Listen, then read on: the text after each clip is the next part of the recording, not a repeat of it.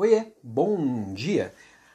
Se tem uma coisa que eu tenho, que você tem, que seu vizinho tem, o presidente da república tem, são problemas.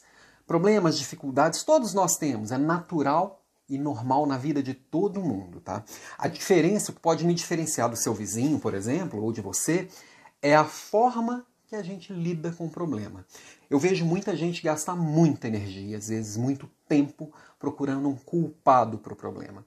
E quando a gente foca na culpa, a gente não está focando na solução. É a energia mais mal gasta que existe. Quando a gente fica procurando culpado, tão preocupado em achar quem é o culpado daquela solução, a gente está jogando uma energia fora que ela não ajuda em absolutamente nada.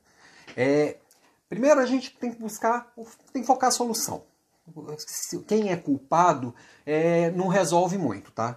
Na maioria dos casos, às vezes é importante a gente achar sim um responsável por aquilo, sim, achar o culpado por aquilo, para a gente evitar que aconteça de novo se aquela pessoa culpada, dependendo do problema. Mas na 99% das vezes é uma, um gasto de energia desnecessário. É interessante a gente entender a diferença entre culpa e responsabilidade. Por exemplo, se alguém abandonar um bebê na porta da sua casa, não é a sua culpa mas se você achou aquele bebê, é sua responsabilidade tomar alguma atitude com relação àquilo. Ou cuidar dele, ou entregar ele para alguém. Nem sei como eu lidaria numa situação dessa. Eu sei que não seria minha culpa, mas seria a minha responsabilidade solucionar aquela questão. E muitas vezes, muitos problemas que caem no nosso colo todos os dias, não são a nossa culpa.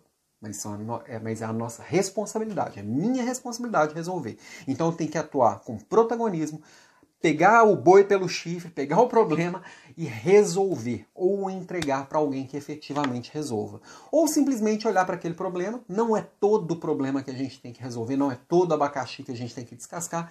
A gente às vezes tem que olhar para aquele problema e falar: este não é a minha prioridade e vou ficar em paz com a não solução dele, ou pelo menos não sou eu que vou resolver essa bomba e tem ou me envolver com este problema, este não é a minha responsabilidade. Né? Nem minha culpa e nem minha responsabilidade. Também vai acontecer. Dá uma olhada para os problemas que você tem, e são os problemas que tornam a nossa vida dinâmica e movimentada e que faz valer a pena, e ver quais são os que você vai resolver, quais são os que são a sua responsabilidade, independente se são sua culpa ou não. Ok? Beijo para você e até amanhã.